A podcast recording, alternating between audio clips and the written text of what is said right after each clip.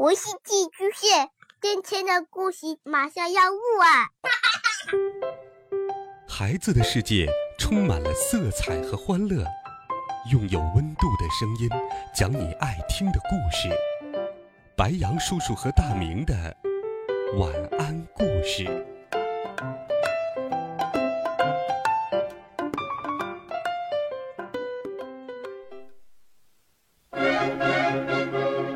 小朋友们、同学们，大家好，欢迎收听白杨叔叔讲故事。听到这熟悉的音乐，你一定猜到了，大盗贼系列故事又来了。大盗贼系列故事又有了最新一册。这一次，大盗贼又越狱了。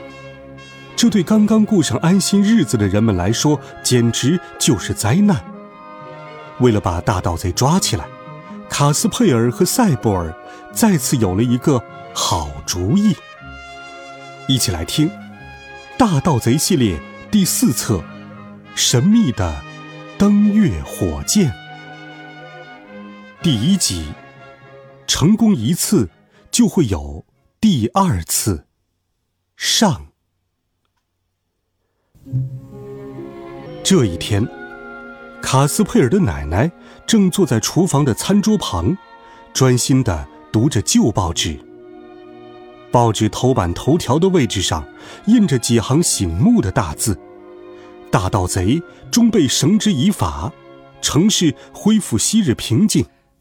火尘布鲁茨目前被关押在消防站大院内，等待他的将是法律的严惩。”哦，太好了！奶奶轻声舒了口气。这个臭名昭著的强盗终于又被关进牢房了。他一天不被抓起来，咱们就一天不得安宁。奶奶如释重负的收起一叠报纸。这时候，卡斯佩尔从门口探出小脑袋瓜。奶奶，今天什么时候开饭呀？我快要饿死了。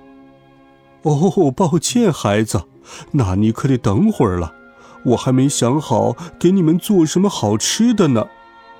奶奶回答说：“其实，卡斯佩尔心里早就打定了主意。他说，奶油蘑菇汤，您觉得怎么样？里面多加点肥肉丁、洋葱，再来一大勺奶油。对了，还有好多好多鲜肉丸子。”奶奶也觉得这个主意。听起来不错，只是还有好些准备工作要做呢。于是，他派卡斯佩尔和他的好朋友塞布尔去树林里采一些新鲜的蘑菇。奶油蘑菇汤可是这两个小鬼头的最爱。去林子里采蘑菇，更能让他们开心的合不拢嘴。卡斯佩尔有些等不及了，转身就去找塞布尔。此刻，这个小懒鬼正躲在奶奶的花园里打盹休息呢。就在卡斯佩尔冲出房门的一刹那，他差点跟迎面而来的警官迪莫瑟尔撞了个正着。迪莫瑟尔警官一把抓住了他，大吼一声：“站住！我以法律的名义郑重宣布，从现在开始，谁都不许离开这栋房子半步。”哦，迪莫瑟尔警官，是我呀，卡斯佩尔。您看上去怎么这么激动？呃，激动。迪莫瑟尔警官岔开双腿，用身子挡住门口。你说谁激动？说我吗？胡说八道。卡斯佩尔笑着说：“您说的没错，警官先生，您刚才简直就是一派胡言。”说完，他机灵地绕过迪莫瑟尔肥大的身躯，呲溜一下钻到了门外。为什么不让我们出去？我和塞博尔要去林子里采蘑菇。奶奶答应今天给我们做奶油蘑菇汤，我得赶紧去把那个懒鬼叫起来。迪莫瑟尔警官擦了擦额头的汗珠。哦，求你了，卡斯佩尔，相信我，赶快回到屋子里来。接着，他又厉声吼道：“不然你可要当心小命不保了！大盗贼火尘布鲁茨会把你们抓起来，装进麻袋里的。卡斯佩尔一下子愣住了。大盗贼火尘布鲁茨，可是亲爱的迪莫斯尔警官，他不是被关在消防站里两个礼拜了吗？难道您忘了吗？你说我会把这事儿忘了吗？警官呼哧呼哧的喘着粗气。我可不是老糊涂，两个礼拜之前是我亲手把他关押起来的。可是目前据我所知，呃，据我所知，警官开始结巴起来。哎，还是长话短说吧，他刚刚从消防站逃跑了。卡斯佩尔盯着他，一副难以置信的样子。奶奶惊恐万分的尖叫起来。你说什么？大盗贼火尘布鲁茨他从消防站逃跑了？嗯，是的，没错，他从消防站逃跑了，就在半个小时以前，半个小时再加五分钟。警官有点语无伦次了，所以大家都必须回到房子里，锁好门窗，老实待着。说完，他挺直了胸膛，正了正头盔。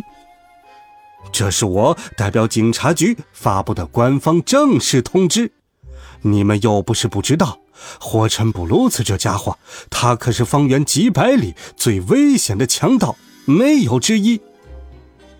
卡斯佩尔用手指点了点他的肩膀，说：“警官先生，正因为如此，您才不应该让我们待在屋子里呀。我有一个好主意。嗯，什么主意？”我们一起去把大盗贼霍尘布鲁茨捉拿归案。迪莫瑟尔警官看着他，眼睛瞪得老大。谁？我们吗？对，我们，塞博尔和我。迪莫瑟尔警官的头摇得像拨浪鼓一样。哦，不，不，我不知道，我不知道，万一出点什么事儿怎么办呢？您说什么呢，警官先生？卡斯佩尔反驳道：“不会出什么事的，您就相信我们吧。我发誓，严肃的发誓吗？非常以及异常严肃的发誓。您又不是不知道，我们俩可是世界上最棒的擒贼高手。”迪莫瑟尔警官捋了捋小胡子，想了想：“好吧，那我就批准了。”但是你们俩可千万要当心呢，万一需要帮忙，就来警察局找我。晚上六点之前，我一直在那里值班。奶奶站在旁边，听得一清二楚，她脸色惨白，神情惊恐。哦，我的天哪！她把双手举过头顶。这可实在太危险了！你们两个小家伙最好不要插手。卡斯佩尔安慰他说：“奶奶，我们能办到的。俗话说，成功一次就会有第二次。那我今天该用什么做饭呢？”奶奶试图继续劝阻他：“没有蘑菇，拿什么做蘑菇汤啊？”还没等奶奶话说完。卡斯佩尔就冲出了房门，在花园里兴奋的大喊大叫：“赛博尔，塞博尔，你听到了吗？赛博尔！”这时候，一个没有睡醒的声音从花园的小木屋里传来：“我什么也没听见，我不在这里，我还要睡觉呢。快起来，赛博尔，快点，我有急事找你。”赛博尔从窗口伸出半个脑袋。嘟嘟囔囔地说：“哦，是你呀，卡斯佩尔，你出什么事了？你不知道吗，塞博尔？大盗贼霍尘布鲁茨刚刚从消防站逃走了。”塞博尔揉了揉眼睛：“不可能，我没有骗你，就在半个小时之前，嗯，外加七分钟。”塞博尔一下子完全清醒过来，他从窗口探出身子。嗯，好酷啊！他到底怎么逃跑的？这我也不知道，我只知道，咱们必须把他再次抓捕回来。咱们俩，对，咱们俩。好了，孩子们，这集故事白羊叔叔就给你讲到这里。卡斯佩尔和塞博尔会想出什么样的好主意呢？欢迎你继续收听白羊叔叔为你播讲的《大盗贼》第四册《神秘的登月火箭》。温暖讲述，为爱发声。我们明天见，晚安，好梦。